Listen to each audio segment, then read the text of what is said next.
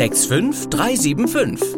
Der Podcast aus Österreich-Winkel. Mit Nachrichten, Tipps, spannenden Gesprächen und Meinungen aus unserer Stadt. Hallo Österreich-Winkel und herzlich willkommen zu einer neuen Ausgabe von 65375, dem Podcast für Österreich-Winkel. Wir sitzen heute tatsächlich in der evangelischen Kirche und mir gegenüber mit Abstand sitzt Dr. Juliane Schütz, die evangelische Pfarrerin hier der Pfarrei. Ähm, wir bleiben aber beim Du, deshalb hallo Juliane, schön, dass du dir die Zeit genommen hast äh, heute für unseren Podcast. Ja, hallo Carsten, ich freue mich sehr. Ja, ich muss ja gestehen, auch in Vorbereitung zu dem Treffen heute habe ich mal überlegt, wann ich das letzte Mal länger tatsächlich mit einer Pfarrerin, das glaube ich noch gar nicht über den normalen Smalltalk hinaus oder mit dem Pfarrer gesprochen habe. Und ähm, das war tatsächlich, glaube ich, bei meiner Beichte zur Kommunion. Ich bin aber optimistisch, dass ich heute mit einem besseren Gefühl rausgehe. Ähm, nicht nur optimistisch, ich bin auch sehr zuversichtlich. Meine erste Frage wäre tatsächlich an dich ähm, um mal so die platten Klischees zu bedienen. Ein kleiner Junge, ich kenne von meinen Jungs, ähm, irgendwie jetzt dreieinhalb Jahre, die äh, wollen was werden? Bauarbeiter, äh, Lokführer, Pilot und Mädchen wollen, weiß ich nicht, Prinzessin, Tierärztin oder vielleicht auch Bauarbeiterin werden. Aber wahrscheinlich ähm, in jungen Jahren sagt man nicht direkt, ich möchte jetzt Pfarrerin werden. Wie kam es bei dir dazu, dass du tatsächlich heute hier sitzt und uns quasi als Gastgeberin in deiner Pfarrei begrüßt? Ja, also Tierärztin war bei mir auf jeden Fall auch lange mit auf dem Wunschzettel. Ähm, der Wechsel oder ähm, die Idee, Pfarrerin zu werden, kam, oder erstmal die Idee, Theologie zu studieren, ähm, kam eigentlich nach meinem Auslands- oder in meinem Auslandsjahr nach dem Abi. Ich war ähm, ein Jahr in Australien und in Malaysia mit einer christlichen Organisation, also so typische Freiwilligendienste. Und habe da, natürlich war ich vorher auch irgendwie in einer evangelischen Jugendarbeit und habe ähm, hier verschiedene kirchliche Angebote kennengelernt, sonst wäre ich wahrscheinlich nicht mit einer christlichen Organisation ins Ausland gegangen. Und habe aber in diesem Jahr im Ausland ähm, Kirche unglaublich spannend und vielfältig erlebt. Also wir haben da ausgeholfen als Freiwilligenteam, wo Not an Mann war. Das heißt, wir waren bei Gemeinden, die einfach ähm, das Gemeindehaus renovieren mussten und ich habe irgendwo auf einer Leiter gestanden und eine Dachrinde gestrichen irgendwo in, einem, in einer Kleinstadt in Australien.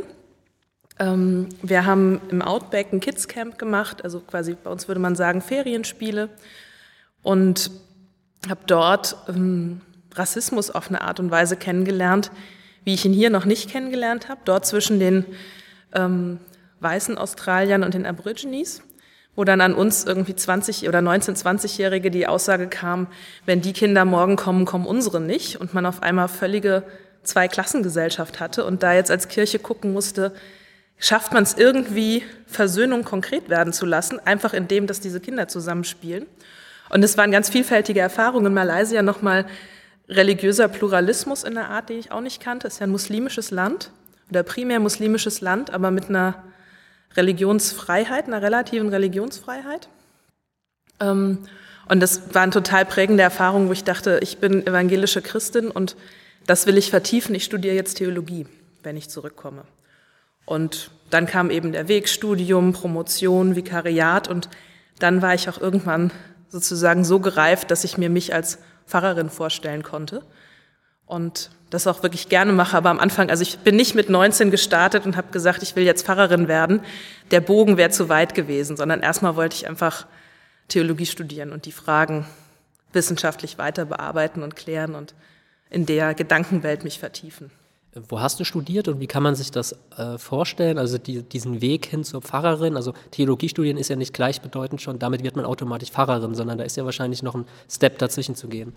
Genau, also ich habe ähm, angefangen in Mainz ähm, mit dem Grundstudium. Dazu gehört, dass man zusätzlich noch die drei alten Sprachen braucht. Also manche haben die Sachen schon in der Schule. Ich hatte in der Schule einen naturwissenschaftlichen Schwerpunkt gesetzt, weil ich ja Tiermedizin oder dann Medizin machen wollte. Also gar nicht auf dem Track war, dass ich nun irgendwie die alten Sprachen bräuchte, sondern lieber einen Chemie-Experimentierkurs und Informatik gewählt hatte in der Schule. Ähm, also ich musste das Latinum erstmal machen, dann das Gräkum, also Altgriechisch und dann noch Hebräisch lernen. Also eben die Sprache, in der das Alte Testament oder die meisten Quellen des Alten Testaments geschrieben sind, dann Griechisch die Sprache des Neuen Testaments und dann Latein für die ganzen Texte der Kirchengeschichte und die ganzen ersten Entwicklungen der alten Kirche. Und Ähm, wenn man die Sprachen gemacht hat, die drei Sprachscheine, das ist sozusagen das Nadelöhr ins Studium, wo viele, die auch Interesse haben, dann abspringen oder rausfliegen, weil sie es beim dritten Anlauf eben doch nicht schaffen. Dann kommt das Grundstudium, das habe ich in Mainz gemacht, mit dem ja, Vordiplom oder Zwischenprüfung. Dann kommt nochmal so drei Jahre Hauptstudium.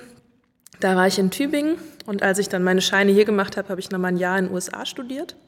Das ist aber freiwillig, also zwingend ist sozusagen nur die Sprachen, Grundstudium, Hauptstudium und dann ähm, den Abschluss mit kirchlichem Examen beziehungsweise Diplom. Also man kann einfach als Diplomtheologe mit dem staatlichen, mit dem Uni-Abschluss abschließen oder von der Leistung äquivalent, aber mit der Kirche mit Board, an Bord als Prüfungsabnehmer äh, mit dem kirchlichen Examen. Und dann hat man ähnlich wie bei den Lehrern oder auch bei den Juristen das erste Examen. Dann schließt sich das Vikariat, also zwei Jahre praktische Ausbildung an und dann kommt die Prüfung zweites Examen und dann ist man sozusagen berufbar und wird Pfarrerin im Probedienst. Und wenn man sich da dann drei Jahre bewährt hat, dann wird man auf Lebenszeit im Kirchenrecht verbeamtet und hat auch die freie ja, Berufbarkeit und Wählbarkeit auf eine Fahrstelle. Also ich kenne das selbst, jemand, der auch tatsächlich das große Latinum noch gemacht hat, einer der wenigen. Ich habe damals äh, an der Rheingau-Schule in Geisenheim, ähm, ich glaube, ich war der Einzige, der nach der 11. Klasse Englisch abgewählt hat und Latein weitergemacht wow. hat. Ähm, ähm, Im Nachhinein habe ich mir das gewünscht und damals auch jedem erklärt, dass ich allen meinen Kindern, so, alle Kinder sofort verpflichten würde, auf ein humanistisches, altsprachliches Gymnasium zu gehen. Also ich war völlig begeistert von den Sprachen für die Zeit, wo ich sie gelernt habe. Was, was, mich tatsächlich interessieren würde, haben Sie da noch Praxisbezug? Also hast du sie später nochmal wirklich also sinnvoll brauchen können? Ja und nein. Ich habe sie in der Promotion auf jeden Fall gebraucht. Also ich hatte zwischen ähm, erstem Examen und dann Vikariat eben noch vier Jahre Promotionszeit oder habe wissenschaftlich noch an der Uni gearbeitet und ähm, meine Dissertation geschrieben. Und da gibt es immer wieder Texte, die einfach im kirchengeschichtlichen Kontext auf Latein geschrieben sind, wo es einfacher ist, wenn man da gerade, also wenn man die Worte und Begriffe versteht. Im Alltag arbeite ich meistens ähm, mit sehr guten Übersetzungen der Texte, so dass ich jetzt für die Predigtvorbereitung es selten brauche, aber an Einzelbegriffen wird es dann spannend. Also wenn man irgendwie einen, Text hat und merkt, ähm, da ist, ist, ist ein Begriff, der uns, uns schwerfällt, wie, wie ist denn der zu verstehen? Und dann, dass man dann nachguckt, okay, im Hebräischen steht, ähm, bei uns steht da jetzt Herz, ähm, aber im Hebräischen der Begriff ist eigentlich viel umfassender und meint das Personenzentrum und hat sozusagen eine Bedeutung, die weit über das rausgeht, was wir heutzutage mit Herz fassen. Und da ist es dann schon sinnvoll, dass man zumindest ähm, ja, die, die, fremde Schrift so weit lesen kann, dass man den Wortstamm findet und im Wörterbuch wiederum das nachgucken kann, beziehungsweise die Kommentare dazu nachvollziehen kann. Aber es ist jetzt nicht so, dass ich einmal die Woche über den alten Texten sitze und die übersetze, wie ich das in der Tat im Studium machen musste. Und dann auch bei den Griechisch-Texten, man übt Griechisch ja nicht am Neuen Testament. Also ich habe dann eben griechische Sagen übersetzt und erinnere mich noch an Zeiten, dann sitzt man an irgendeinem Text und erwartet mal wieder irgendeine Kriegsformation, weil man irgendeinen Teil aus dem Spartakuskrieg oder was übersetzt und dann geht's aber um die eurenikische Hirschkuh und man wird schier verrückt, weil man partout nicht auf die Idee kommt jetzt, dass man irgendwo die Vokabel Hirschkuh einsetzen muss und denkt, man hat halt irgendwas falsch gemacht. Aber, oh Wunder, es geht dann um eine Hirschkuh. Was mich da auch in dem Kontext noch interessieren würde, bei der praktischen Ausbildung, was lernt man denn da? Was ich mir ja immer so, mittlerweile auch nicht mehr, aber ich kenne es ja ein bisschen auch so aus der Politik, so die größte Horrorvorstellung, dann stehe ich da auf einmal, wir sind hier jetzt ja gerade in der evangelischen Kirche, du musst jetzt die Messe halten vor 50, 100 Leuten.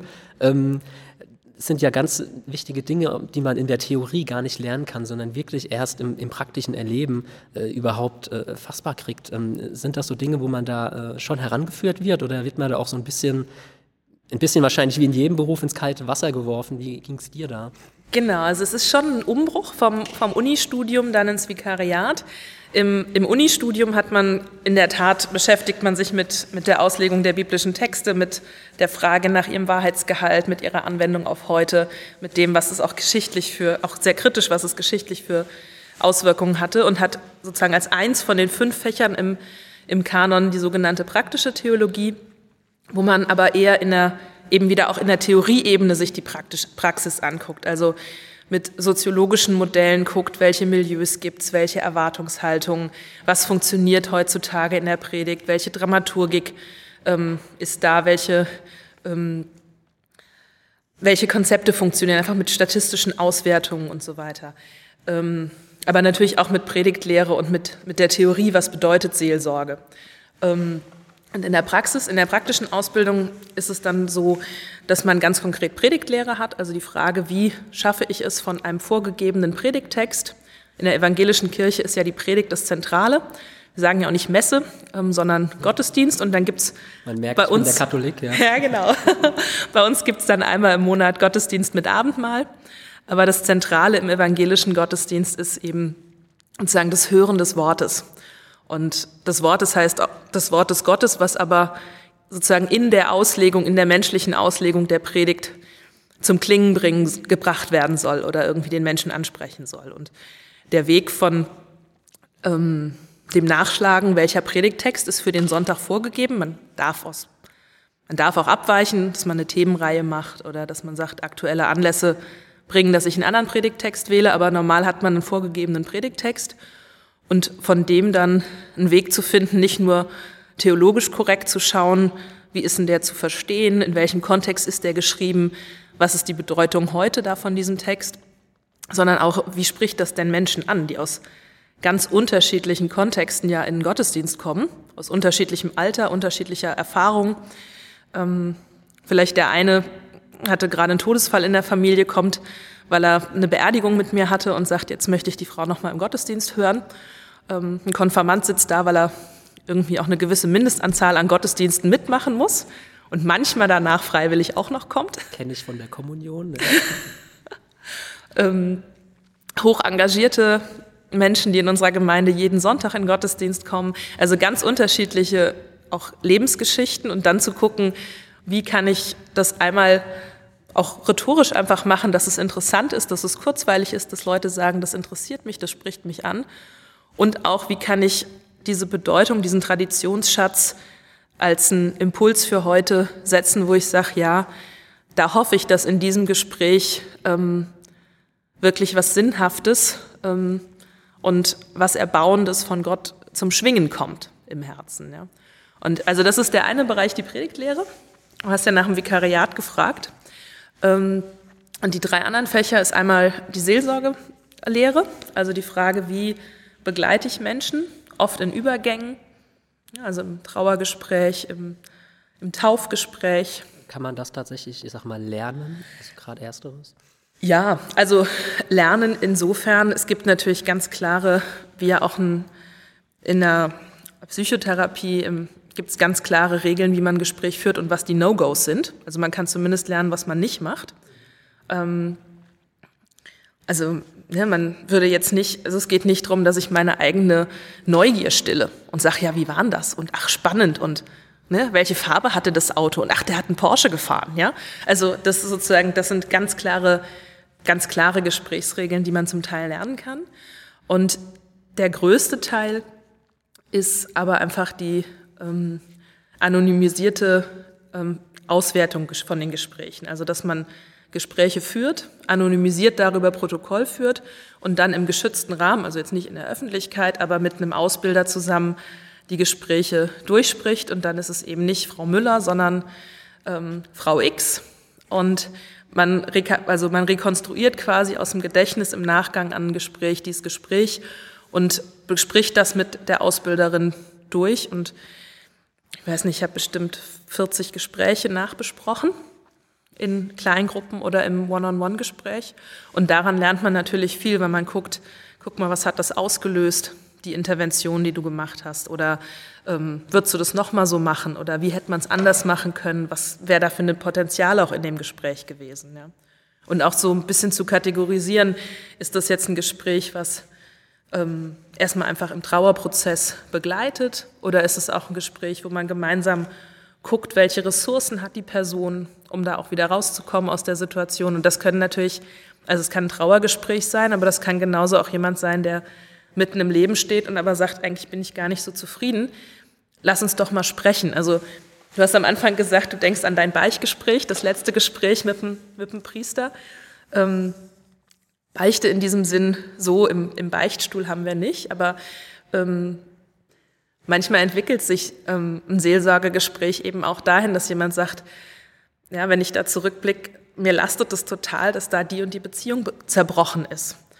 Und dann zu gucken, wie kann ich mit solchen Narben umgehen? Und manche Narben können wir einfach im Leben nicht heilen. Also manches ist passiert, wenn ja, wenn es um eine Beziehung geht, wo im schlimmsten Fall das Gegenüber schon verstorben ist, dann kann man da nicht mehr auf der Beziehungsebene was kitten. Aber zu schauen, wie, wie gehe ich dann damit um, ähm, das ist eine Ressource, ähm, die quasi in der Lebensbegleitung greift. Also es gibt da noch Fälle, wo, wo ich weiterverweise und sage, also das ist jetzt ein Bereich, ich würde Ihnen empfehlen, ein Therapiegespräch aufzusuchen mit jemandem, der das eine lange Ausbildung hat, aber ähm, sozusagen dieses im, im Rahmen des normalen Lebens, ähm, diese Gespräche, da ist man schon für aus, also ist man nach zwei Jahren ein bisschen für ausgebildet und ich glaube, wenn ich irgendwann 60 bin und Pfarrerin, ist mein Erfahrungsschatz ähm, natürlich viel reicher und dann werde ich auch manche Gespräche anders führen, als ich sie jetzt mit 36 führe, ja. Gibt es äh, darüber hinaus noch weitere Aspekte? Du hast ja, glaube ich, vier Elemente gerade genannt, ne? Ja, genau. Also das war jetzt ähm, genau Predigt und Seelsorge. Der dritte Bereich ähm, ist Unterrichten, also Religionspädagogik. Wir sind als Pfarrerinnen und Pfarrer verpflichtet, vier Stunden die Woche Religionsunterricht zu erteilen. Ich bin hier in Hattenheim an der Waldbachschule, ähm, habe ohne Corona dort alle evangelischen Kinder, eins und zwei zusammengelegt und drei und vier zusammengelegt. Ähm, momentan habe ich zwei Jahrgangsstufen und dann evangelische und katholische zusammen, weil wir einfach eher in Klassenverband unterrichten. Das heißt, man hat so ein bisschen wie eine Art Mini-Referendariat. Was die Lehrer in zwei Jahren machen, haben wir in einem halben Jahr von den vier Jahren, wo wir in der Schule sind, aber begleitend eben Unterrichtsentwürfe schreiben und ähm, hospiti ähm, hospitieren und Unterrichtsbesuche von den Ausbildern haben. Und das brauche ich natürlich auch für die ganzen anderen pädagogischen Formate. Also ich mache hier als Pfarrerin Religionspädagogik in der Kita. Ähm, auch der Bereich kommt davor. Also wie kann ich mit ein- bis dreijährigen eine Bibelgeschichte erzählen, ja? Ohne dass die jetzt einen aktiven Wortschatz haben oder einen Begriff von Gott. Ja? Aber wie, wie kann ich da sozusagen diesen, diesen freundlichen Blick und die Wertschätzung auf das Individuum den Kindern schon in den Geschichten mitgeben? Und ähm, dann natürlich auch Konfirmandenunterricht. Also ich war im in der religionspädagogischen Ausbildung bis zur Oberstufe in, einem, in der Schule eingesetzt, um einfach auch die verschiedenen Altersgruppen in der Pädagogik mitzukriegen. Und dann eben den Konfi-Unterricht ein bisschen mehr auf Erlebnis und auf auch Gruppenspaß hin zu machen, natürlich als ein Schulunterricht. Ja, und das vierte ist dann ähm, sogenannte Fachkybernetik, also Steuerungslehre, wo es letztlich ähm, um den Bereich des Leiten, Leitungshandeln, also wie leite ich als geistlich-theologische Orientierungskraft die Gemeinde, ähm, wo es dann auch ganz praktisch um Methoden in der Gruppen, Gruppensitzung geht, um theologische Grundsatzfragen und wie die dann die Personalführung beeinflussen. Wir sind ja auch Arbeitgeber, haben hier im kirchlichen, aber auch in der Kita Angestellte und einfach so die praktischen Fragen, wie man das so macht, dass es zum Gewinn der Leute beiträgt und auch evangelische Kirche irgendwie ein positiv wahrgenommener Arbeitgeber ist, ja, wo man gerne arbeitet. Jetzt ähm, hast du ja gerade schon vieles angerissen, was auch so dein Arbeitsalltag kennzeichnet. Damit ist aber ja so eine Arbeitswoche noch nicht voll, würde ich jetzt mal behaupten. Wahrscheinlich schon gut gestückt. Was würdest mhm. du sagen, da, ähm, ergänzend zu den Dingen, zeichnet noch so einfach die tägliche oder die wöchentliche Arbeit als Pfarrerin aus in so einer Gemeinde? Genau, also wir haben, bei uns fängt die Woche ja sonntags an. genau, also wir starten sonntags mit dem Darf Gottesdienst. als Gewerkschafter muss ich jetzt weghören, ja. genau, dafür ist montags mein freier Tag. Da ist, äh, darf der Gewerkschafter aufatmen und ähm, genau, kommen wir wieder gut zusammen. Ähm, dann gibt's einfach ganz banal Dienstbesprechungen. Ähm, die Abstimmung zwischen, wir sind ja zwei Pfarrerinnen hier, zwischen uns beiden Pfarrerinnen, dann mit unserer Kirchenvorstandsvorsitzenden Kirche ist bei uns ja ehrenamtlich geleitet, also das Leitungsgremium, was die Entscheidungen trifft, die Beschlüsse fasst, ob das jetzt Dinge sind wie Baumaßnahmen ähm, oder die Anschaffung eines neuen Beamers oder auch die Einstellung von einer neuen Erzieherin in der Kita. Das sind alles Entscheidungen, die nicht einfach wir Pfarrerinnen treffen, sondern das sind alles Entscheidungen, die im ehrenamtlichen Kirchenvorstand ähm, getroffen werden. Und wir haben einmal die Woche eine Absprache, erst zwischen uns Pfarrerinnen, dann oder erst mit, mit unserer Sekretärin, dienstags morgens, was steht an, Blick auf die Homepage, aktualisieren, ist alles aktuell und ähm, stimmt da noch alles und welche Bestellungen sind zu tätigen, also das laufende Dienstgeschäft und dann die Absprache mit unserer Kirchenvorstandsvorsitzenden und dem Fahrteam, also das, was aufläuft über 100 E-Mails die Woche. Ja. Ähm, dann ist bei mir Dienstag der Konfi-Unterricht und meistens abends noch die Teamer. Teamer sind unsere Jugendlichen, die nach Konfi ähm, noch weitermachen wollen und die sich dann einmal im Monat mit mir im Bauwagen treffen. Wir haben ja draußen einen Bauwagen stehen, der so ein Inklusionsprojekt mit Leuten vom St. Vinzenz Stift war. Und der ist jetzt bei uns Jugendraum beziehungsweise flexibel zu nutzen, auch für die Kinderkirche oder die Bibeldetektive, ne, sind so die Viert-, Fünftklässler. Ähm, die den nutzen. Und dann treffen wir uns, der Teamer Treff, einfach so zum geselligen Beisammensein der Jugendlichen. Und die Teamer begleiten oder unterstützen mich aber auch immer wieder im Konfi und fahren mit auf Konfi-Freizeit, organisieren für die Konfis ein, ähm, so einen Erlebnistag am Anfang zum Kennenlernen. Ähm, da sind die Teamer einfach mit 16 bis 20 näher an der Welt der Konfis dran und können mir dann auch sagen, was ist jetzt ein cooler Workshop. Also ich wäre, glaube ich, nicht auf die Idee gekommen, äh, Jutebeutel zu besprayen. Ähm, aber das ist jetzt einer der vier Workshops auf der nächsten Konfi-Freizeit in zwei Wochen. Also sowas entsteht dann auch nur, weil die Teamer wissen, was man, was man mit 14 vielleicht cool findet. Wir sind ja. auf das Ergebnis gespannt, ja. Ja, ich auch. Vielleicht macht mir ja auch einer einen Jutebeutel. Ich würde gerne nochmal auf das Thema Gottesdienst äh, zu sprechen kommen. Ähm, du hast das ja auch gerade schon angerissen. Ich finde das nach wie vor also faszinierend, weil man sich mir vorstellt, man ist so die zentrale Person, die da vorne steht und jetzt auch versucht, ähm, hier dem Auditorium quasi was zu vermitteln. Würdest du sagen, das ist jedes Mal so ein bisschen auch Lampenfieber und neu oder kriegt man da so eine gewisse, also wahrscheinlich ja, ist eher so eine rhetorische Frage, schon so eine gewisse Routine, aber wie viel sagst du da schon, ist das jedes Mal doch auch individuell, auch über die Jahre und was sagst du so, sind so Gibt es so den Lieblingsgottesdienst, den du vielleicht hast, wo du sagst, das machst du im, im, Jahresverlauf, im Jahreskalender, da freust du dich besonders drauf? Ist klar, es gibt ja die Wiederholungen ja, äh, alle absolut. 365 Tage. Genau, also die Anspannung muss immer da sein, weil wäre die nicht da, dann wäre man einfach, ähm, also genau, vor, vor jedem Gottesdienst gibt es so eine gewisse, gewisse Anspannung und es ist ja auch immer die Frage, man weiß ja nicht genau, wer sitzt da, wer kommt. Man überlegt sich in seiner Predigt so ein paar exemplarische Gesichter, wo man denkt, das ist so meine, meine mir vorgestellte Sonntagsgemeinde und plötzlich sitzen ganz andere Menschen da oder ich kenne einen Teil gar nicht. Ähm, und da ist, ist jedes Mal eine, eine, große Spannung, aber auch das Schöne, es ist zwar zentriert auf mich vorne, es gibt ja auch andere Ehrenamtliche, die noch mitwirken im Gottesdienst, ähm,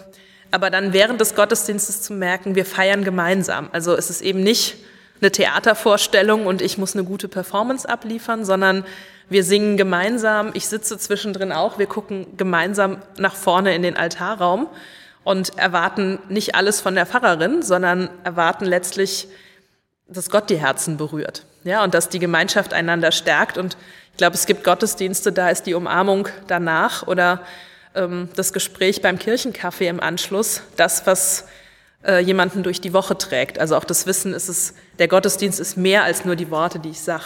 Und mein Lieblingsgottesdienst ist in der Tat einer, der ähm, sehr viel, sehr erfahrbar ist, und zwar Ostersonntag morgens um sechs. Eine absolut schreckliche Zeit. Jedes Mal, wenn der Wecker bei mir Ostersonntags morgens um fünf oder halb fünf klingelt, ähm, fluche ich kurz, dass ich diesen Gottesdienst jedes Jahr wieder machen will. Ähm, der Gottesdienst fängt an, dass wir morgens draußen stehen, meistens noch im Dunkeln, wenn Ostern spät ist, ist es immer schon ein bisschen heller. Ähm, und dann quasi mit dem aufgehenden Licht, meistens in einem schon blühenden Kirchgarten und den Vogelstimmen, die so langsam anheben. Dann die Feuerwehr Mittelheim hat meistens an der Fuß Feuerschale ein Osterfeuer und dann so langsam quasi von der, diesen Übergang von der Dunkelheit ins Licht, was ja die Auferstehungsfreude an Ostern ist. Ja, der Tod ist besiegt, das Licht leuchtet wieder auf. Ähm, das ist einfach ganz anders erfahrbar, wenn man da in einer warmen Jacke draußen steht und so diesen, diesen Übergang der Morgendämmerung hat und dann dazu eben dann vom Feuer die Osterkerze anzündet, die neue Kerze, die ein Jahr lang brennt, als Licht der Auferstehungshoffnung und dann die Kerzenlicht, das Kerzenlicht teilt und der ganze Kirchenvorplatz voll ist mit, mit flammenden Kerzen Ähm, und je nachdem, unter, unter Nicht-Corona-Bedingungen sind wir dann immer in die Kirche eingezogen. Jetzt unter Corona waren wir komplett draußen. Auch dieses Jahr werden wir komplett draußen sein, zumindest wenn es jetzt keinen Sturm und Regen gibt. Ähm, da eigentlich mit so einer Lichterfeier diese Osterfreude teilen und dann draußen mit Trompeten und Posaunen singen. Und das ist einfach so erfahrbar. Das schafft fast mehr als, natürlich sagt man dabei auch noch schöne Worte, aber das, das ist einfach was für den ganzen Körper und fürs, also das nimmt einen einfach mit, ob man da jetzt wach ist und gut zuhört oder ob man gerade müde ist. Und darum ist das ein ganz schöner Gottesdienst und dann endet es eben auch mit Ei und Osterbrot und Kaffee in einem geselligen Frühstück und blühenden Osterglocken. Ähm, das nimmt einfach das, was man theologisch denkt von dem Tag, auf eine unglaublich schöne Weise mit. Jetzt schlagen ja zwei Herzen in meiner Brust. Du hast es so schön geschildert, dass ich fast gesagt hätte, ich will mir das mal auch als Katholik anschauen an einem Ostersonntag, aber die 6 Uhr, die äh, schrecken, mich noch ein, äh, schrecken mich noch ein bisschen ab. Du würdest wahrscheinlich dich wundern, dass es auch einige äh, auf dem Papier Katholische gibt, die doch regelmäßig gerne kommen. Also da wird, da gucken wir nicht. Ja, ich glaube, bei einigen in der Kerngemeinde weiß ich das gar nicht. Nee, genau. Also wir, doch, wir haben eine Einlasskontrolle momentan und die bezieht sich auf den Impfstatus beziehungsweise aufs Testergebnis. Aber sonst ist klar, dass jeder, der mitfeiern möchte, bei uns mitfeiern kann. Und auch beim Abendmahl ist es auf evangelischer Seite ja so, also Ostersonntags natürlich auch Abendmahl, ähm, dass bei uns die Formulierung ist, Jesus Christus ist der, der am Tisch einlädt. Ich feiere das da zwar, aber ähm, ich bin nicht die, die einlädt, sondern ich setze es hier nur um. Jesus Christus lädt ein und jeder, der sich von ihm eingeladen weiß, darf kommen, sodass bei uns eben auch evangelisch, katholisch und auch äh, nicht getauft ähm, an dem Tisch steht. Jetzt hattest du im Vorgespräch ja ähm, angerissen, ich glaube, wenn ich es richtig, vier Jahre bist du jetzt rund äh, hier in der mhm. äh, Rolle. Genau. Würdest du jetzt sagen, ähm, Österreich-Winkel oder den Rheingau, das sagt man uns ja äh, gemeinhin nach, ähm, ist so ein besonderer Schlagmensch nochmal irgendwie anders als vielleicht andere Regionen oder gibt es was, was dich hier besonders geprägt hat, dir besonders viel, auch also was du als wertvoll erachtest hier an dieser Arbeit hier vor Ort? Mhm. Also ich, ähm, ich empfinde es als eine sehr lebensfrohe und feierlustige Region. Ähm, fand es am Anfang echt leicht reinzukommen mit ähm, sicherlich kannte ich dann auch über die Gemeinde ähm, gleich viele Gesichter und dann eigentlich jedes Mal, wenn man irgendwo an einen der Weinstände herantrat, hat man dann doch ein mehr oder weniger bekanntes Gesicht gesehen, ohne da Scheu dann zu haben, dann auch Hallo zu sagen und sich da dazu zu stellen. Das ist, genau, also das finde ich hier in der Region wirklich, wirklich schön. Und jetzt Österreich-Winkel als Kirchengemeinde ähm, war so eine Erfahrung, wo mir wirklich die Kinnlade runtergefallen ist die Planung des oder die für mich erste Planung des Gemeindefests. Also einmal im Jahr, immer am Wochenende vor den Sommerferien ist Gemeindefest, wo auch wirklich viele zusammenkommen und einfach als Sommerfest hier auf dem Gelände feiern. Und wir haben einen Festausschuss. Also das sagt ja auch schon mal was über die Gemeinde. Ein Festausschuss, der sich gerne auch Pläsierausschuss nennt. Also der nicht nur dafür verantwortlich ist, irgendwo billig Würstchen zu kaufen und lieblos auf den Grill zu schmeißen, sondern der wirklich auf eine unglaublich liebevolle Art und Weise dekoriert und guckt, bei welchem Metzger die Wurst am besten schmeckt und dann zwei verschiedene Sorten Bratwürste im Angebot hat und den Kartoffelsalat selbst macht. Da stehen dann fünf Leute in der Küche und ich weiß nicht, schälen 30 Kilo Kartoffeln oder so in der Vorbereitung. Also das hat mich schon umgehauen, als ich dann sagte, ja, wie, wie läuft's denn mit dem Kuchenbuffet?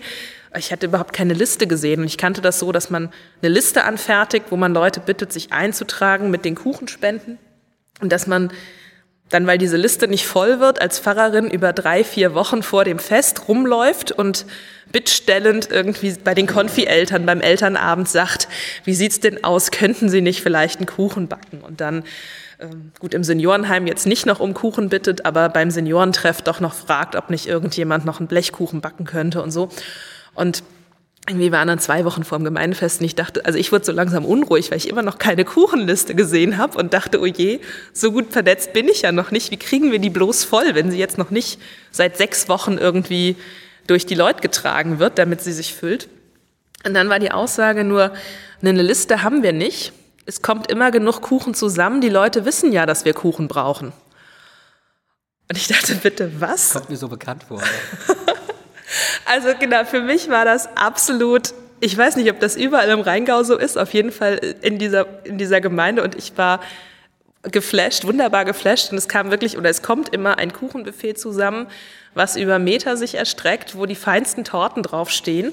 Und was uns natürlich dann noch einiges an Spenden bringt, die wir dann zum Teil für die Gemeindearbeit nehmen und zum Teil weiteren sozialen Projekten spenden. Und also der Kuchen reicht, selbst wenn Leute dann noch Kuchenstücke kaufen, um sie mit nach Hause zu nehmen. Ähm, und da habe ich schon gedacht, das ist echt eine, eine Rheingauer Besonderheit. Wo Jetzt. macht ihr die Erfahrung, wenn du sagst, es kommt dir so bekannt vor? Du kriegst auch immer Kuchenpakete als SPD. Naja, also auch gar nicht mehr SPD, sondern auch in den Vereinen, wo man einfach okay. aktiv ist. Das ist in der Tat so. Ich könnte jetzt nicht sagen, dass es was Rheingau-spezifisches ist, aber es ist halt im Rheingau tatsächlich so, toi, toi, toi, ähm, dass es meistens daran nicht scheitert. Wer bringt was mit, wer will sich einbringen? Ähm, man kennt das ja immer, also auch so, so, grundsätzlich, dass es heißt, es ist so schwierig im Ehrenamt, ähm, mhm. Äh, dass man überhaupt Leute findet. Im Rheingau, und ich sage wieder toi, toi, toi, auch in Österreich-Winkel, mache ich bis jetzt immer halt die gegenteilige Erfahrung. Mhm. Ebenso, ich meine, das ist ja auch ein Kennzeichen dafür, dass Leute sagen, ich will anpacken, auch wenn es auch eine, nur in Anführungszeichen ein Kuchen machen ist, aber daran ist es, äh, scheitert es eigentlich in der Regel nicht. Ne? Und das ist, du hast es so schön geschildert gerade eben, das, das passt, ist auch so ein bisschen so die Lebensart, das wird mhm. schon funktionieren und es hat auch bis jetzt immer funktioniert und ähm, wird auch in Zukunft hoffentlich weiter so funktionieren. Ja, genau. Ja. Genau, da knüpft dann auch irgendwie dran an. Also wir hatten jetzt wieder einmal im Jahr machen wir Mitarbeiterfeier, eigentlich so als Dankeschönabend an die Ehrenamtlichen. Und wenn ich dann die Liste durchgehe und gucke, stehen alle drauf, ist jemand dazugekommen, ähm, muss jemand runter, also wer war einfach im letzten Jahr aktiv, dann waren das 155 Namen. Wahnsinn. Ne? Ja. Und also das ist dann einfach schon, schon irre zu sehen, wer sich alles engagiert und ob das mal Gemeindebrief austragen ist oder ob das hier quasi dreimal die Woche ähm, das Haus am Laufen halten ist, also in unterschiedlichen Graden, aber schon wirklich, wirklich engagiert. Und das ist, das ist einfach toll, da macht's Arbeiten auch Spaß. Ja. Jetzt bist du ja eine der wahrscheinlich ganz wenigen Menschen in Deutschland, die bei der Steuererklärung etwas weniger Arbeit haben, weil sie bei der Pendlerpauschale schon aufrunden müssen, dass zumindest ein Kilometer zustande kommt, denn du wohnst ja im wahrsten Sinne des Wortes hier fußläufig. Ähm, worauf ich hinaus will, würde mich interessieren, ähm, wie gelingt es dir oder wie machst du das, dass du auch versuchst, tatsächlich das ähm, Private vom Beruflichen zu trennen? Also mir ist schon klar, Pfarrerin ist nicht nur Beruf, das ist auch ein Stück weit Berufung. Ähm, aber es ist ja schon was anderes. Ich nehme ein eigenes äh, persönliches Beispiel. Wenn ich mich morgens in den Zug setze, fahre 60 Kilometer nach Frankfurt, steche da ein, steche abends wieder aus mhm. und fahre nach Hause und lasse die Arbeit dann aber auch dort. Das funktioniert bei dir ja nicht. Äh, du brauchst ja überspitzt gesagt nur, wie du es gerade gesagt hast, an den Weinstand zu gehen. Du gehst in den Rewe. Ähm, man kann das ja gar nicht komplett trennen. Und ich könnte mir vorstellen, das, so ein bisschen kenne ich es aus, aus dem Ehrenamt, aber bei mir halt nur heraus bei der Kommunalpolitik ist es mm. genauso. Auch die Leute trennen es nicht immer. Also ja, wie ja. machst du das tatsächlich? Äh, bist du da auch entspannt oder versuchst du da auch für dich wirklich auch mit Blick auf die Familie harte Grenzen zu ziehen, dass du sagst, also hier und jetzt nicht weiter? Mhm. Ähm, Würde mich einfach so dein Eindruck interessieren. Genau, ich habe mir die Frage, als ich hierher kam, auch sehr gestellt, weil es mein, erstes, äh, mein erster Bezug eines Pfarrhauses ist hier. Also ich hatte da noch keine Vorlage für. Und das diskutiert man natürlich auch unter Kolleginnen und Kollegen im Vorfeld, wie macht man das? Und habe hier eigentlich witzigerweise im Gespräch mit anderen Menschen gelernt, dass es doch vielen Leuten so geht. Weil im Rheingau auch viele wohnen, die eben nicht nach Frankfurt fahren und dort einstecken und ausstecken, sondern ähm, habe mitbekommen, dass die Ärzte hier im Ort, die sind halt auch, wenn sie rumlaufen, noch ähm, die Ärzte und da sagt man auch, ach übrigens, und dann fängt das tolle Gespräch an. Ähm, oder auch auch Winzer oder so, ja, wo dann ganz klar ist, die, die trifft man auf dem Rewe-Parkplatz und dann hat man aber das Anliegen, welchen Wein man nochmal bräuchte und ob es dann Rabatt gibt oder nicht. Und ich kann mir vorstellen, dass auch eine Winzerin manchmal einfach nur zum Rewe gehen möchte. Ja. Also es ist natürlich, der, der Vergleich stimmt nur bedingt, weil wir ähm, dadurch, dass dass bei mir auch durch die Schweigepflicht bei seelsorglichen Gesprächen nochmal hinzukommt, dass ich bei manchen Menschen einfach mehr weiß, als ich als Privatperson weiß, muss ich da einfach, ähm, ja, oder muss, muss ich auch selbst gucken, wenn ich jemanden auf dem Rewe-Parkplatz treffe, gehe ich in den, in den Modus als Pfarrerin und sage, Mensch, schön Sie zu sehen. Ist ja eine Weile her, geht es ihnen wieder besser, weil ich eben um eine Krankheitsgeschichte weiß oder um eine Trennung, die irgendwo war und, und weiß, dass jemand in einer schweren Zeit war und in der Zeit auch mit mir das Gespräch gesucht habe? Oder nehme ich da auch selbst quasi das Gespräch in die Hand, dass ich grüße von Privatperson zu Privatperson, wir kennen uns, aber das jetzt nicht als, als eine Fortführung eigentlich unseres Kontakts nutze. Und das pendelt sich eigentlich ganz gut so ein und in der Tat habe ich im Pfarrhaus einen Anrufbeantworter und es gibt auch, also wenn wir beim Mittagessen sitzen, dann höre ich zwar durch meine Bürotür ganz leise, dass dann Telefon klingelt, ähm, aber dann esse ich das Mittagessen fertig und putze danach den Mund meiner Tochter und wische die Essensflecken vom Boden und ähm, säubere das Kind und mich ähm, und fange dann halt um halb drei wieder an zu arbeiten und höre dann den AB ab und ähm, es ist ja selten was, was so dringend wäre, dass man dann, also ne, die meisten Sachen kann man auch zwei Stunden später dann beantworten. Und ähm, das klappt eigentlich ganz gut. Und es ist sogar jetzt andersrum, dadurch, man hat es ja eben schon mitgekriegt, ich habe ein Kleinkind zu Hause. Ähm, es ist natürlich von Vorteil, immer mal switchen zu können und ähm, anderthalb Stunden zu arbeiten und eine halbe Stunde Pause zu machen mit Familie und dann gerade wieder in den Arbeitsmodus zu switchen, ähm, was mit Fahrtwegen so nicht möglich wäre. Ja? Dann würde ich eben nicht mal schnell mit der Tochter Kaffee trinken, ähm, von daher, ich, ich komme hier damit wirklich gut zurecht, habe aber auch eine Gemeinde, die jetzt nicht ähm, bei mir einfach in den Garten geht und ans Fenster unten klopft, sondern das Gartentor ist bislang respektiert worden. Ja? Das habe ich von Kolleginnen und Kollegen schon anders gehört. Also da steht dann, auch mal, auch aus, steht dann auch mal jemand irgendwie am Fenster und guckt rein, um zu schauen, was denn die Fahrfamilie macht. Und ich glaube, wenn das hier der Fall wäre, dann würde ich mich doch ein bisschen räuspern. Okay. Jetzt haben wir schon viel erfahren, was so dein Arbeitsalltag auszeichnet. Ähm, wie kann man sich eigentlich vorstellen, die Kirche selbst, die, also machen wir es ganz konkret, die evangelische Kirche hier vor Ort, ähm, das ist ja mehr als nur ein oder zweimal die Woche der, der Gottesdienst, die Predigt. Ähm, was gibt es da für Angebote? Also von den Jugendlichen bis hin zu den Senioren oder wir sitzen hier als Generation so 35 plus. Gib uns mal so einen kleinen Einblick. Wahrscheinlich könntest du jetzt ewig referieren, ähm, einen ganzen Gemischtwarenkatalog. Ich weiß es ja so ein Stück weit auch. Genau, ich könnte jetzt sagen, schlag mal den Gemeindebrief genau. auf. Da haben wir quasi für jede Altersgruppe aufgeführt, was es gibt. Das war quasi mein Spicker ähm, im Vorfeld. Ja. genau, kann ich jedem nur empfehlen. Die Homepage ist auch eine Möglichkeit. Ähm, nee, genau, ich war ja auch vorhin beim Erzählen quasi erst von Sonntag bis Dienstag gekommen. Und in der Tat sind bei mir einige Gremiensitzungen und viel Organisation und Absprache mit Ehrenamtlichem im Hintergrund. Aber mittwochs, donnerstags, freitags ähm, laufen ganz viele Gruppenangebote hier im Haus, wo wir Pfarrerinnen zum Teil dabei sind, zum Teil aber auch nicht. Denn das Tolle ist ja, Kirchengemeinde ist ja die Gemeinschaft sozusagen der Christinnen und Christen vor Ort und ganz viel sind Gruppen von Ehrenamtlichen für Ehrenamtliche. Wenn wir jetzt bei der Kinderkirche, also bei den ganz Kleinen anfangen, dann gibt es einmal im Monat die Kinderkirche. Da ist meine Kollegin als Pfarrerin mit dabei, aber sonst ein Team Ehrenamtlicher, die quasi Gottesdienst für Kinder vom Kindergartenalter bis zur Grundschule feiern. Parallel dazu laufen die Bibeldetektive für so die Kinder dritte, vierte, fünfte Klasse. Ähm, dann gibt's den. Bibeldetektive heißt im Endeffekt, äh, finde mal die besagte Stelle in der Bibel, oder? Nee, Bibeldetektive ist irgendwie der Name, den sie sich gegeben haben.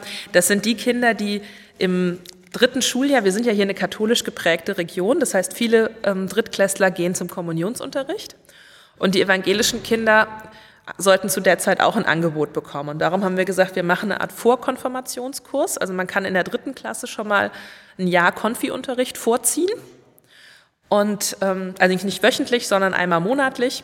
Und da werden so Grundsachen entdeckt. Da gibt es mal einen Gang auf den Friedhof und ein erstes Überlegen, was passiert eigentlich, wenn jemand stirbt. In der dritten Klasse ist bei ganz vielen Kindern so, dass ein Großelternteil ähm, gestorben ist.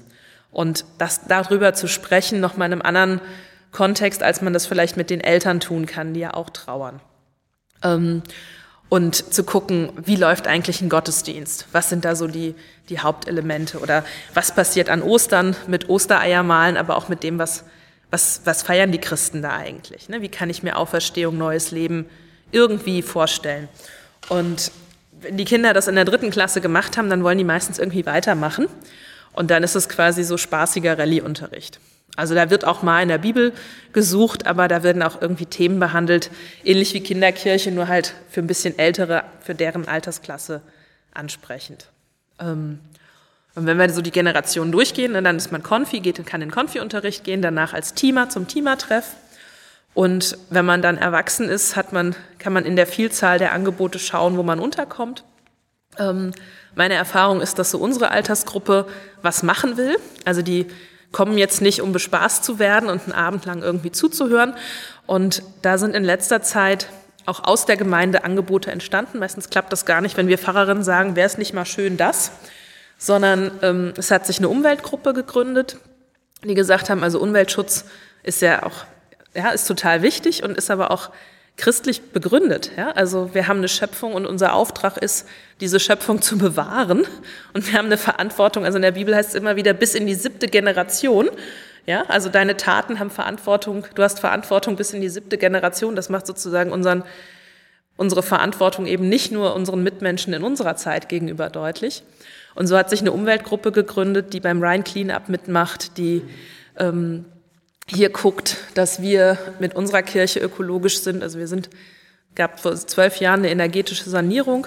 Wir haben jetzt noch nicht, nicht ganz Passivhausstandard, aber eben Photovoltaik auf dem Dach und heizen nicht mehr mit Öl, sondern mit Pellets. Und also sozusagen das, das weiterzutreiben. Dann gibt es ein Team, die sagen, faire Produkte gehört auch zur Nachhaltigkeit.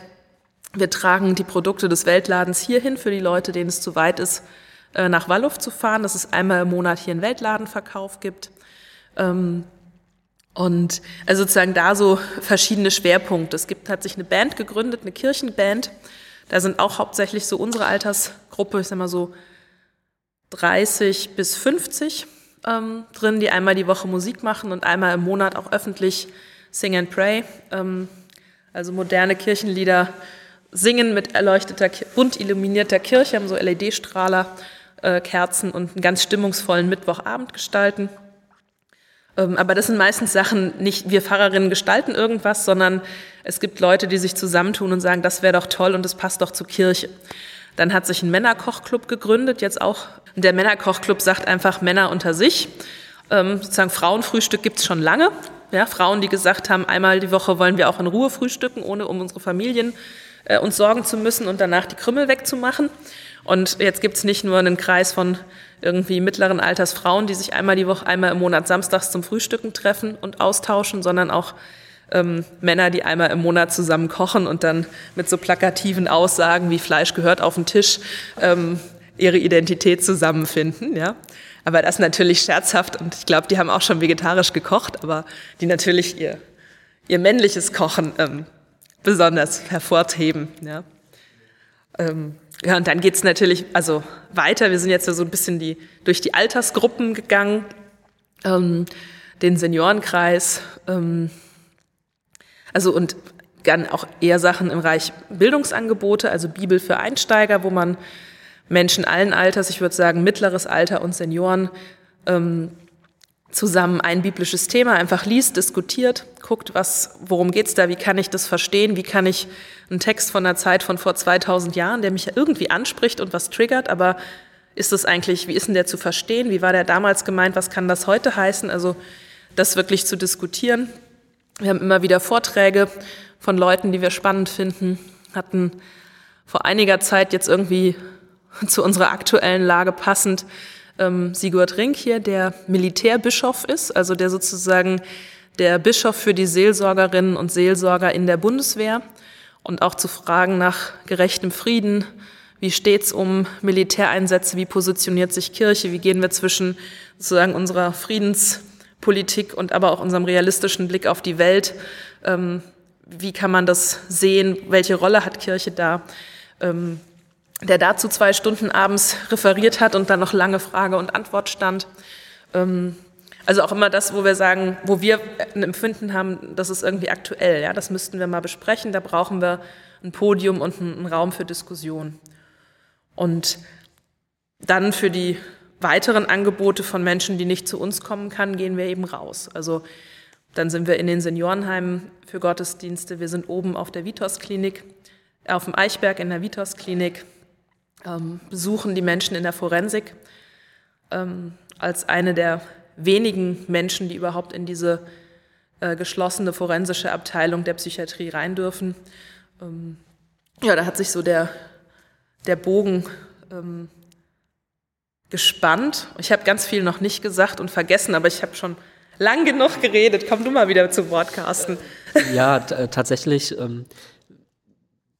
Auch wahrscheinlich eher die rhetorische Frage, aber du hast jetzt ja angerissen, ähm, viel vor allem auch von Ehrenamtlern dann auch ähm, für Ehrenamtler auch ein Stück weit. Also ihr freut euch wahrscheinlich auch über jeden, der dort aktiv wie passiv sich beteiligen möchte. Ihr seid da offen, gehe ich von aus. Genau. Und ähm, auch, ähm, wir haben ja gerade schon gehört, man muss, also natürlich wahrscheinlich aus eurer Sicht der Idealfall, wenn man äh, Konfession evangelisch hat, aber wahrscheinlich nicht mal die zwingende Voraussetzung. Also ihr, ihr, freut euch wahrscheinlich, wenn man sich da aktiv einbringen möchte oder auch nur passiv, indem man die Angebote wahrnimmt. Ne? Genau. Und also es ist so, ist die, ähm, die einzige Grenze ist, wer im Kirchenvorstand mitarbeiten möchte und sich da aufstellen lässt, das ist ja ein Wahlamt, der muss evangelische, evangelischer Christ sein, der da, ähm, aber in allen anderen Arten der Mitarbeit ist es nicht, ist es nicht verpflichtend. Und oft ist es eher so, dass Leute ähm, mal bei uns reinschauen, dann merken, hier fühle ich mich wohl, hier spricht mich was an, das ist irgendwie, ähm, das ist für mich ein Ort, wo ich, wo ich Heimat finde, also in, in meinem Glauben, in meinem auch in meinem Beziehungsumfeld, da, da fühle ich, mich, fühle ich mich wohl und zu Hause, ob das jetzt wöchentlich heißt oder alle halbe Jahr. Ähm, und dann irgendwann nach zwei, drei, vier, fünf Jahren dann sagen, ähm, nee, dann mache ich es auch richtig. Also, weil, ne, machen wir uns nichts vor, natürlich lebt Kirche auch von ihren Mitgliedern und die Mitglieder zahlen Kirchensteuer. Und ähm, zu sagen, das ist, ist eine Solidargemeinschaft, dass man dann auch sagt, okay, den, den kleinen Betrag der Prozente der Einkommenssteuer zahle ich dann auch.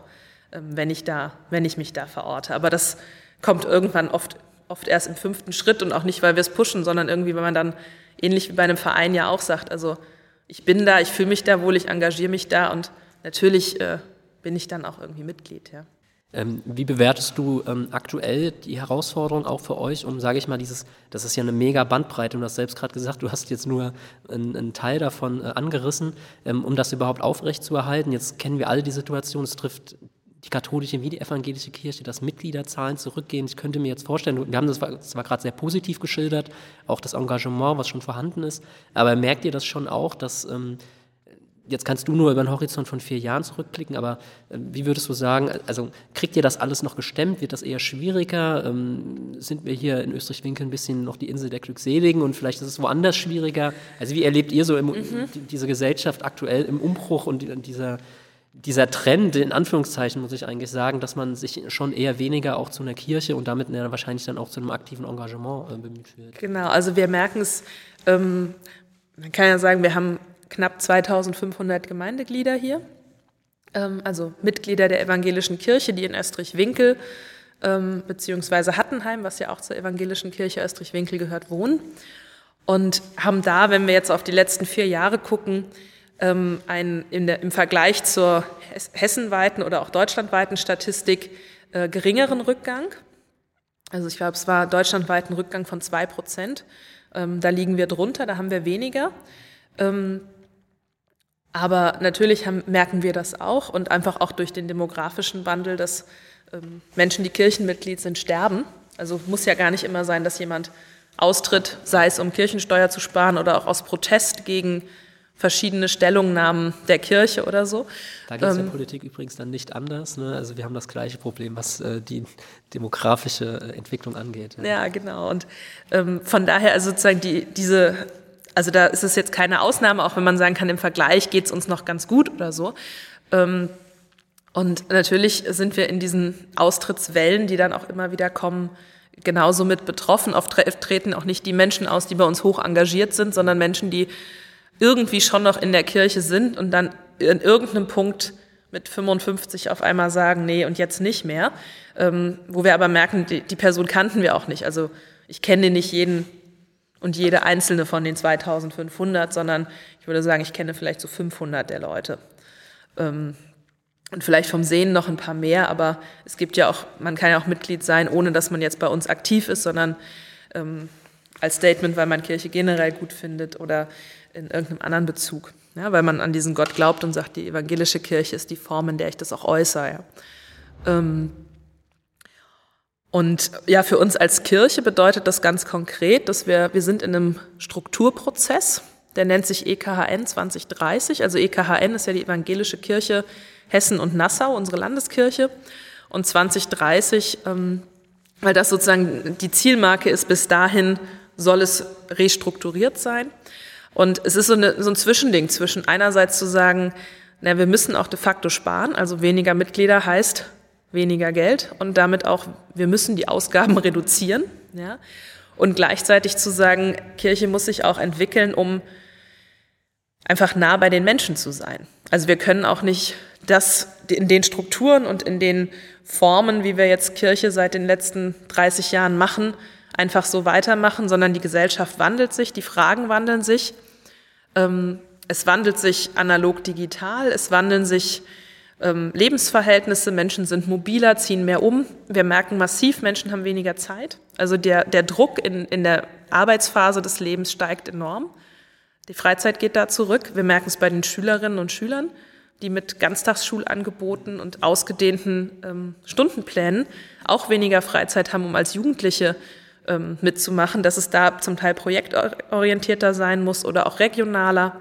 Ähm, und auf diese gesellschaftlichen Entwicklungen zu antworten und auch auf die, ähm, inhaltlich auf die Entwicklung, dass viele Menschen ihr Leben gut gestalten ohne Glauben. Ja? Oder also dass es einfach eine Möglichkeit gibt, das Leben auch ohne Kirche zu gestalten. Das war vor 50 Jahren noch anders. Da gehörte es anders dazu. Und da zu gucken, ähm, also letztlich für mich gesprochen, ich glaube, ich sehe darin eine unglaubliche Kraft und würde sagen, es macht das Leben reicher und es ist auch ähm, zu sagen, Gott liebt die Person, ob sie glaubt oder nicht. Und ähm, das zu vermitteln, da zu gucken, wie, wie machen wir das heute. Und gleichzeitig ist es schwierig, wenn wir sagen, als Kirche sind wir für alle da. Wir sehen uns auch als Anwältin für, gerade für die Gruppen, die keine Stimme haben. Also für Kinder, für Schwache, für Menschen, die wenig laute Stimme in der Gesellschaft haben. Ja, die Diakonie, die bewusst die Stimme für Wohnungslose hat, erhebt, für Menschen mit Beeinträchtigung und auch an vielen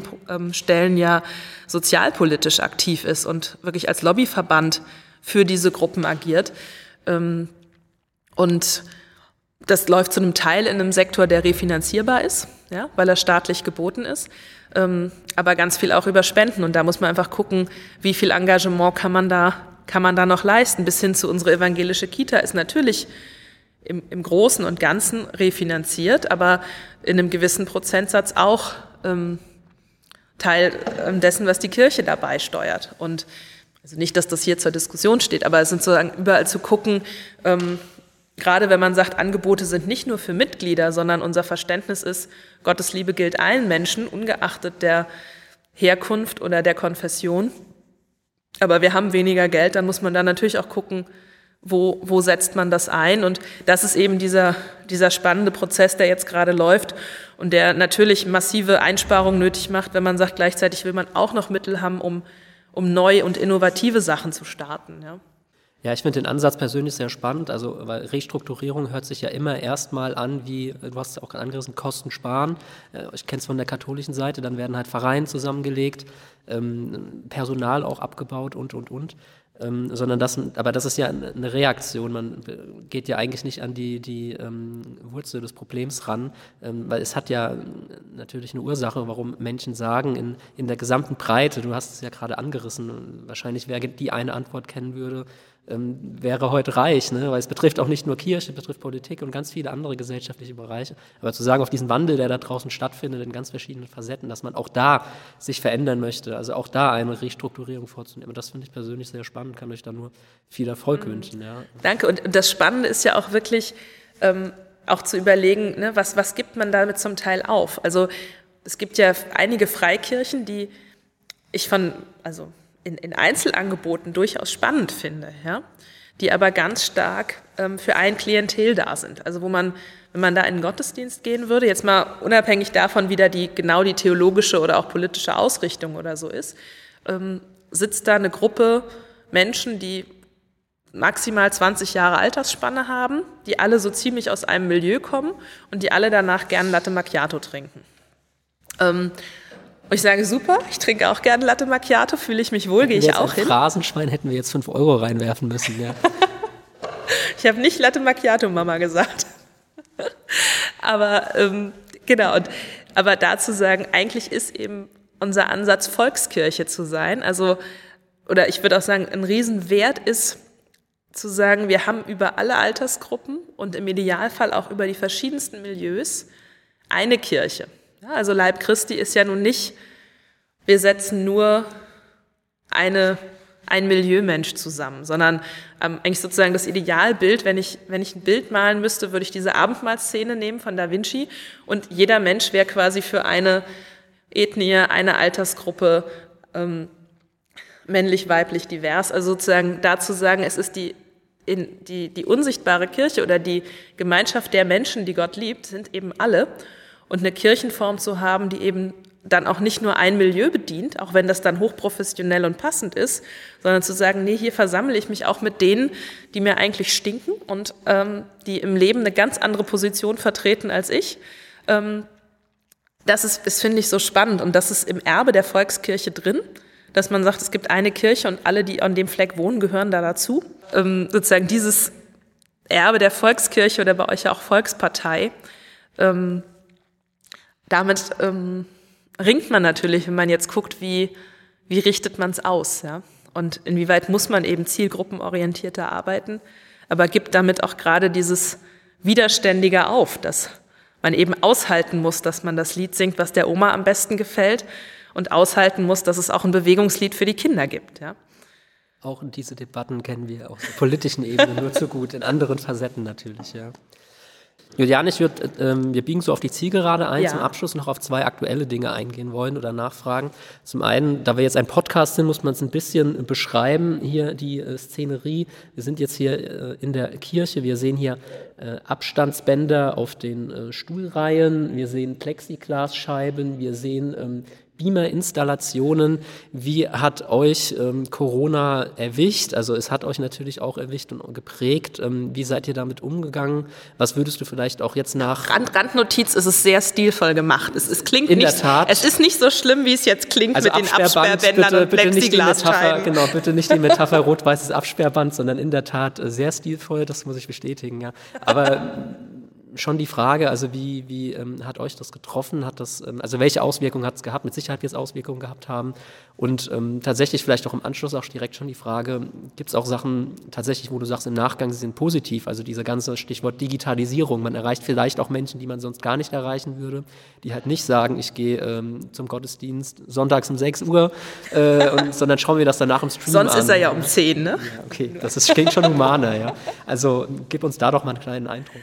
Genau, also was uns definitiv getroffen hat und auch immer noch ähm, trifft, ist neben dem, dass wir am Anfang natürlich wie alle äh, alles runtergefahren haben, das erste Jahr Ostern ohne Gottesdienst in der Kirche gefeiert haben und da auch sehr auf ja, darauf geachtet haben, dass wir es jetzt nicht ähm, bis an die Grenze treiben, sondern einfach verantwortlich damit umgehen und wenn alle sich einschränken, uns auch einschränken, ähm, ist definitiv das Gesellige.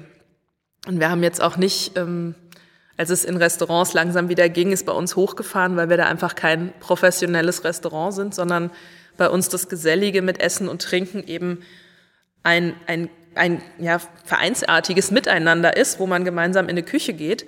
Und das, das schafft eine Nähe, die wir unter Corona nicht, nicht machen können. Ja. Zumal wir ja auch viele hoch im höheren Alter haben, die dann einfach bei Corona gefährdeter werden, wären. Und unser Gemeindemotto ist ja offen, einladend, verbindend. Und offen war am Anfang eingeschränkt, haben wir dann aber relativ schnell öffnen können, eben am Anfang mit noch weniger Plätzen, jetzt mit 90 Plätzen. Einladend ist auch immer noch mit dem aber bitte nur mit 3G oder bei manchen Veranstaltungen mit 2G. Also auch da ist es, ist es so schade, wenn man irgendwie immer diese, diese Einschränkung mitkommunizieren muss. Und das Verbindende läuft eben ganz stark eigentlich bei uns auch dadurch, dass wir sagen, naja, ähm, ja, die, der Glaube an Gott oder der Zuspruch von Gott ist immer was, was sich auch im Kontakt mit dem Nächsten äußert. Und sozusagen das, der Zuspruch kommt mir auch durch, durch das Wort meines Mitmenschen. Und dadurch haben wir einen starken Ansatz, dass es irgendwie einfach eine gute Gemeinschaft hier gibt. Ja, das fängt bei, einem, bei einer Tasse Kaffee irgendwie im Stehen nach dem Gottesdienst an und hört bei einer Woche Straußwirtschaft bei uns im Gemeinderaum auf. Und wenn das eingeschränkt ist, merkt man einfach, dass diese Bindung bei Menschen, wo die, der Kontakt hier zu einer persönlichen Freundschaft geführt hat, das geht natürlich weiter. Aber so dieser ähm, losere Kontakt mit Menschen, die ich eben nicht privat einlade, aber wo ich mich freue, dass ich einfach diesen geselligen Zuspruch habe, ähm, ein offenes Willkommensein, diese Räume konnten wir jetzt eben über zwei Jahre nicht anbieten. Ähm, ich merke es besonders in der Jugendarbeit, dass ich da wenig Teamer-Nachschub in den letzten zwei Jahren bekommen habe, weil wir auch nicht auf Freizeit fahren konnten, was erstmal ein verbindungsstiftendes Moment ist, wo man sagt, ach, das mache ich mit, ich will auch mal ja, die Konfis abends äh, durch absurde Spiele scheuchen, ja, und, ähm, und also so Sachen, das, ähm, da ist schon ein bisschen was weggebrochen. Ähm, und wir freuen uns jetzt, dass wieder nach Ostern, denke ich mal, wieder jetzt, wenn auch Corona ja politisch für beendet erklärt ist, jetzt im März, ähm, Die dass wir dann sagen noch was anderes. ja, genau, aber dass wir zumindest dann eben die Tasse Kaffee draußen im Vorhof und ähm, jetzt noch nicht die Riesenfeste schmeißen, wo wir auch groß für einladen, aber zumindest so für die, die kommen, auch wieder eine, eine gewisse Geselligkeit ermöglichen können. Und was definitiv total positiv ist, ähm, ich weiß nicht, wie viele Gremiensitzungen ich die Woche habe. Wir hatten es vorhin mit dem KV als Leitungsgremium. Im Kirchenvorstand haben wir fünf, sechs Unterausschüsse, wo immer eine Pfarrerin dabei ist, ähm, die einfach das ganze Alltagsgeschäft und die Gestaltung von Kirche machen. Und dann haben wir die überregionale Vernetzung, also auch für den Strukturprozess bin ich in Gremien des Dekanats, ich bin in der Landessynode. Ähm, ich würde sagen, ich komme wahrscheinlich auf zehn Sitzungsstunden die Woche locker. Und wenn man sagt, die zehn Sitzungsstunden verteilen sich auf fünf Sitzungen und früher bin ich zu jeder Sitzung mit dem Auto gefahren oder mit dem Zug gefahren, dann spare ich jetzt bestimmt neben den zehn Sitzungsstunden nochmal zehn Stunden Fahrzeit. Einfach weil gerade alles über Zoom läuft. Und ich glaube, die meisten kennen das. Bei Zoom fehlt einem auch manchmal was. Es fehlt dieses informelle Gespräch am, an der Getränketheke und ähm, es fehlt die Möglichkeit, nochmal im Aufzug mit jemandem zu sprechen, mit welcher Stimmung man da eigentlich reingeht, wie man auf die Tagesordnung geschaut hat.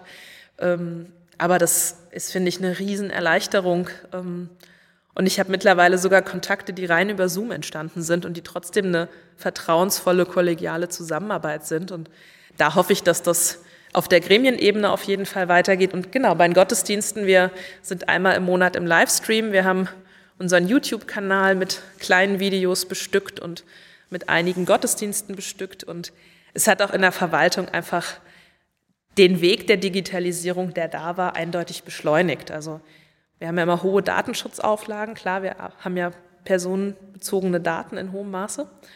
Und ähm, also ich darf dienstlich auf meinem Diensthandy kein WhatsApp haben zum Beispiel. Das ist immer noch so eine, ähm, so eine klassische Einschränkung, aber da hat sich eben viel getan und dass man als Pfarrerin bei Instagram irgendwie mal ein Bildchen postet, ist eben kein Ding mehr. Und ich glaube, vor zwei Jahren wäre mir dann mein Dienstvorgesetzter noch ähm, aufs Dach gestiegen, wenn ich da geschrieben hätte, ich bin Pfarrerin und das nicht als Privatperson Juliane Schütz gemacht hätte. Ja, spannend. Also das mit den Gremiensitzungen kann ich voll und ganz bestätigen, wobei ich es mit zwei Facetten wahrnehme. Also das eine ist in der Tat die Reisezeit, die wegfällt. Ähm, es hat aber auch die Intensität dadurch erstaunlicherweise dann zugenommen, weil es ähm, ist ja nicht so, dass man die zwei Stunden dann sagt, ich lege jetzt mal die Beine hoch, sondern da kann man ja noch einen Zoom reinlegen. Ja, genau. Das ist dann, glaube ich, das Gefährliche. Also das nehme ich sowohl auf der ehrenamtlichen wie auch auf der beruflichen Seite wahr. Das ähm, stimmt. Aber wenn man da noch ein gesundes Maß findet, in der Tat, glaube ich, wenn das positiv nachhalt von Corona mhm. dann ist das in Ordnung. Ähm, den letzten Punkt, ähm, so ein kleiner Stimmungsbreaker, wo ich noch drauf zu sprechen kommen möchte. Wir hatten es im Vorgespräch auch schon angerissen und waren uns gar nicht so sicher, ob und wie wir es heute ansprechen mhm. wollen. Das muss man den Zuhörern auch erklären, weil bis das jetzt ja heute gesendet wird, gehen noch ein paar Tage ins Land. Aber heute haben wir tatsächlich den 24. Februar, wo ja, wie formuliert man es? Ich glaube, man muss es wirklich so sagen, Putin äh, in die Ukraine hat einmarschieren lassen und wir aktuell einen Krieg auf europäischem Boden haben, was, was sich vor allem, denke ich, unsere Generation mhm. gar nicht mehr so vorstellen konnte, gar nicht greifbar ist. Ich habe vorhin auf Facebook noch einen, einen Sharepick äh, Neudeutsch gesehen, ähm, quasi eine Europakarte, wo abgebildet wurde, dass quasi die Flugentfernung oder die Entfernung von ähm, München nach Flensburg de facto genauso weit ist wie ähm, von der deutsch ostdeutschen Grenze äh, zur ukrainischen Grenze. Also äh, de facto, mhm. das ist mhm. vor der Haustür in Anführungszeichen. Und ich würde ähm, da einfach das nochmal verbinden, auch mit der Frage, die ich mir tatsächlich auch im Vorfeld schon ähm, gestellt hatte, ohne zu wissen, was jetzt ähm, an heutigen Tag passiert. Wie bewertest du, was ist für dich eigentlich ähm, auch so die Rolle und die Verantwortung von Kirche in der Gesellschaft? Stichwort mhm. Friedenspolitik, wahrscheinlich, oder nicht nur, aber jetzt natürlich gerade heute mit, ähm, auch mit dem prägenden Ereignis wahrscheinlich eines, was einen hohen Stellenwert hat. Ja. Genau, heute mit, mit dieser absoluten Brisanz. Und wir hatten es ja schon im Vorgespräch, also irgendwie fast diese Sprachlosigkeit heute, ähm, ob dieser Meldung. Und genau, in, in, unserer Altersgruppe hatten wir eben dieses Erschrecken, ähm, wie nah dieser Krieg ist. Und auch wenn es absehbar war, irgendwie, dass es jetzt wirklich dazu kommt. Ich muss sagen, ich habe doch wirklich bis heute Morgen gehofft, dass es, dass es einen anderen Weg gibt und dass die Diplomatie da siegt. Also ähm, genau, und klar, Kirche hat einerseits die Rolle für den Frieden zu beten. Wir haben heute Mittag schon, das mögen manche gehört haben sich daran erinnern, dass wenn sie den Podcast hören, dass sie das auch an dem Tag gehört haben, das Geläut der Glocken gehabt. Sie läuten ja immer um zwölf, aber sie läuten jetzt deutlich länger. Heute Morgen direkt die Mail, ähm, die Absprache mit den anderen Gemeinden und die Mail des Kirchenpräsidenten, der sagte, wir setzen ein Mahnmal für den Frieden, weil das können wir direkt umsetzen. Wir, wir läuten die Glocken und rufen einfach zum Gebet, zum gemeinsamen Gebet für den Frieden auf. Ähm, das ist auch schon seit ein paar Tagen, also auch am Sonntag in der Fürbitte haben wir ähm, genau dafür gebetet. Ähm, das Gebet ist, ist die, die Rede an Gott, aber natürlich auch dann das Erheben der Stimme und sozusagen das gesellschaftliche Anmahnen. Ähm, ich glaube, dass es in, oder ich hoffe auch, muss ich sagen, dass es in Deutschland ähm, ja momentan eher Konsens ist, dass man zum Frieden aufruft. Ja, das ist jetzt keine, keine Meinung, wo man sozusagen gegen das Regime aufruft. Sozusagen diesen Ruf zum Frieden zu verstärken und ja möglichst auch mit der Weltkirche, also eben auch mit, mit den anderen Kirchen und da auch über die Konfessionen übergreifend, ähm, ja, den Dialog auch mit der orthodoxen Kirche zu suchen und zu sagen, wir sind doch, wir stehen doch für den Frieden, ja. Also dieser, dieser Satz der Bergpredigt, ähm, selig sind die Friedfertigen, ja. Selig, die die Frieden suchen, ähm, und selig, die die Frieden stiften, ähm, diesen Satz laut werden zu lassen und an die Verantwortung auch zu appellieren, weil sozusagen Gott anzurufen ist das eine und das andere ist aber auch, dass Menschen dementsprechend handeln müssen und diese Stimme laut zu machen. Ähm, hat sich in der Vergangenheit ja auch immer wieder mit Friedensmärschen gezeigt. Ähm, das ist, ist ein Signal, wenn wir hier in, in Deutschland einen Friedensmarsch machen und wenn wir uns auch darin bestärken in unserer Hoffnung für den Frieden und dafür Kerzen anzünden, aber sicherlich auch das Unterstützen jeglicher Bemühungen für den Frieden. Und gleichzeitig, ich nannte es vorhin schon, dass wir auch Sigurd Rink hier hatten, eben auch die, die theologische Frage, ähm, wir sehen nun mal, dass die Welt nicht ohne Waffen ist. Also sozusagen, ich glaube, unser, unser aller Hoffnung wäre eine Welt, wo Schwerter zu Flugscharen werden und wo es einfach keine Waffen mehr gibt.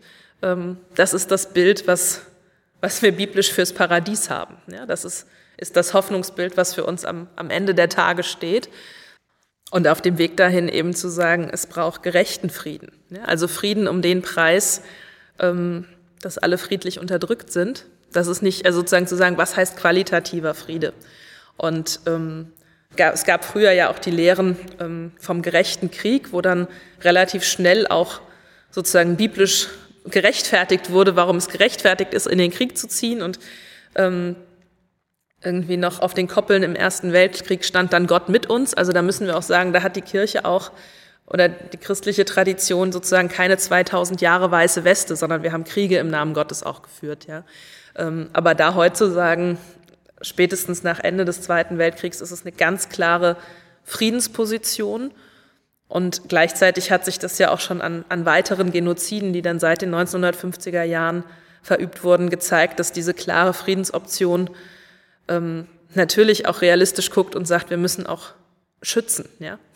Ähm, und da sind wir zum Glück nicht die Politik. Wir müssen nicht die verschiedenen Faktoren bedenken und die Entscheidung treffen, aber da mitzudenken und auszuloten, was kann gerechter Frieden sein, welche, welche Bilder sind das und da zu unterstützen. Ähm, das ist unsere Aufgabe und im Gebet heißt das ganz klar, einmal zu formulieren, ähm, die Bitte, dass der Krieg nicht herrscht, dann auch, auch das ist das Christliche, auch an die Gegenseite sozusagen oder auf die andere Perspektive zu gucken und zu beten für die Soldaten, die jetzt aufgrund von Machthaberentscheidungen äh, de facto töten müssen.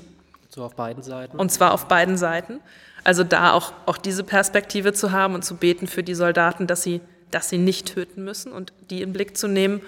Und das Dritte dann für uns zu beten, dass wir die Hoffnung nicht aufgeben, ja? sondern dass wir weiter an diese, diese Perspektive jetzt im Kleinen ähm, eines liberalen Europas mit offenen Grenzen und offenen Armen glauben und im Großen sozusagen an eine Welt, wo die Schwerter irgendwann wirklich zu Flugscharen geworden sind. Ähm, ja, danke für die Ausführungen nochmal, ohne mir jetzt anmaßen zu wollen, für die Politik zu sprechen. Ich sitze ja so ein bisschen mit dem politischen Hut natürlich und zum Glück sage ich in der jetzigen Situation nur mit einem Ehrenamtlichen. Aber ich glaube, ich finde es ungemein wichtig, auch für die Politik, dass auch gesellschaftliche Akteure darüber hinaus, über die Politik, äh, auch so ein gewisses Wertegerüst versuchen zu vermitteln, auch einfach, weil, ähm, nehmen wir wieder das Beispiel konkret, Kirche einfach auch nochmal andere Menschen erreicht, als es Politik jemals könnte hoffen wir einfach das Beste und ähm, vielleicht, ich bin da nicht ganz so optimistisch, aber wenn das ausgestrahlt wird, ähm, äh, ausgesendet wird, dass wir vielleicht etwas optimistischer ähm, blicken können. Ich ähm, bin, wie gesagt, leider nicht so ganz optimistisch, lasse mich aber eines Besseren gerne belehren. Harter Cut. Zum Schluss stellen wir unseren ähm, Gesprächspartnerinnen, Gesprächspartnern immer noch so eine Frage zum Abschluss. Ähm, du darfst Wünsch dir was spielen, dein Wunsch, deine drei Wünsche, äh, wie du willst für Österreich Winkel. Ähm, was würdest du äh, uns da mit auf den Weg geben? Ähm, was würdest du dir wünschen, wenn du schwierig einer Pfarrerin zu sagen, so ein Tag Königin von Österreich Winkel sein könntest? Super wäre das, wenn die drei Wünsche auch noch in Erfüllung gehen würden. Ähm, Dafür sorgen wir dann, ja. Super. Also ähm, fangen wir mal ganz konkret an. Ähm, als junge Mutter, ich hatte ja immer schon mit auch Seniorinnen und Senioren zu tun, die irgendwie dann auch schon über die kleinsten Schwellen geschimpft haben und vor allem dann auch berichtet haben, wie sie mit ihrem Rollator zum Teil schwer durchkommen.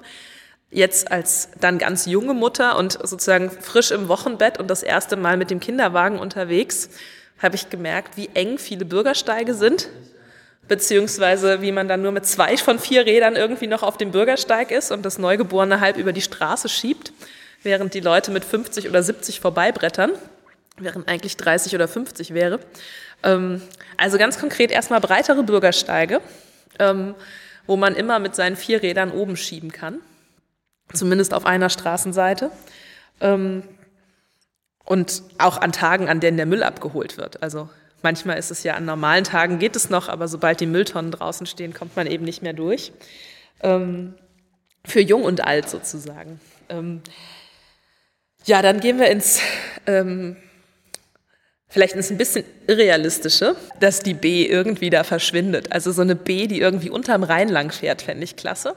Also irgendwie einen, einen Zugang hier oben. Ne? Man, man kommt von der Stadt über den Weinberg ans Rheinufer fühlt sich wohl und da gucke ich immer so ein bisschen neidisch auf die Nachbarn nach Eltville und Geisenheim. Geisenheim hat die Bäder ja auch noch so ein bisschen, aber ähm, mehr Rheinufer. Genau, also da sozusagen das eine verlegte Bundesstraße. Kein politischer Dissens, ich glaube, da hast du. ja, ja, genau. Alle politischen Akteure wären sofort Also das dabei, ist jetzt ja. der Aufruf, ne? Wer das umsetzen kann, der kriegt meine volle Unterstützung. Aber es ist nicht unstreitig, das stimmt. Ich glaube, im Frieden äh, stimmen wir ja auch überein, im Friedenswunsch. Und das Dritte ist passt jetzt vielleicht so ganz gut ans Ende der oder an das erhoffte Ende der Corona-Zeit. Ähm, mir hat es, dass ich den Rheingau eigentlich als unglaublich offen und nett und zugewandt kennengelernt habe. Und so über die letzten zwei Jahre, glaube ich, hat doch das Stresslevel bei vielen zugenommen. Und die Masken, beziehungsweise dann auch, dass wir uns nicht mehr die Hand geben, sondern irgendwie Abstand halten, den anderen als potenziellen Virenträger und Gefahr sehen, ähm, hat, glaube ich, zu, zu, relativ viel Distanz gefühlt. Also vom Einkaufsparkplatz ähm, zur Begegnung auf dem Gehweg, wo man einfach die Straßenseite wechselt, wenn man jemanden sieht, der einem entgegenkommt, ähm, zu auch schon ja, dem, dem Verhalten im Autoverkehr, wo manchmal hier Überholmanöver gefahren werden, ähm, wo man irgendwie nur die Augen verdrehen kann. Wobei das ja. hat es vermutlich auch vor Corona schon gegeben. Aber ah, das kann sein, so lange war ich nicht da.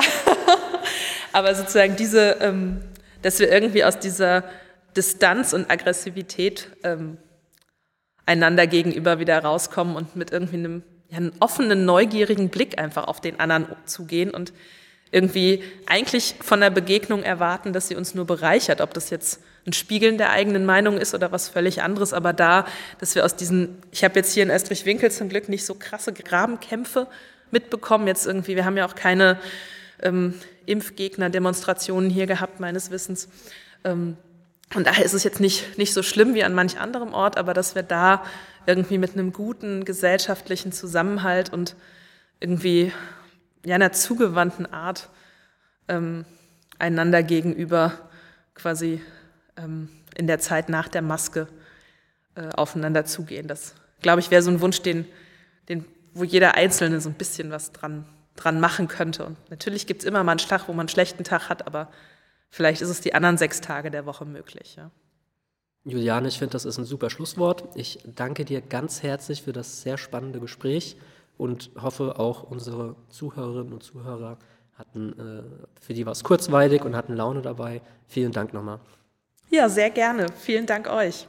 Das war der 65375 Podcast, präsentiert von der SPD Österreich-Winkel. Ab sofort nie mehr eine Ausgabe verpassen. Abonnieren Sie unseren Podcast auf Spotify, iTunes, Deezer oder YouTube und bleiben Sie auf dem Laufenden.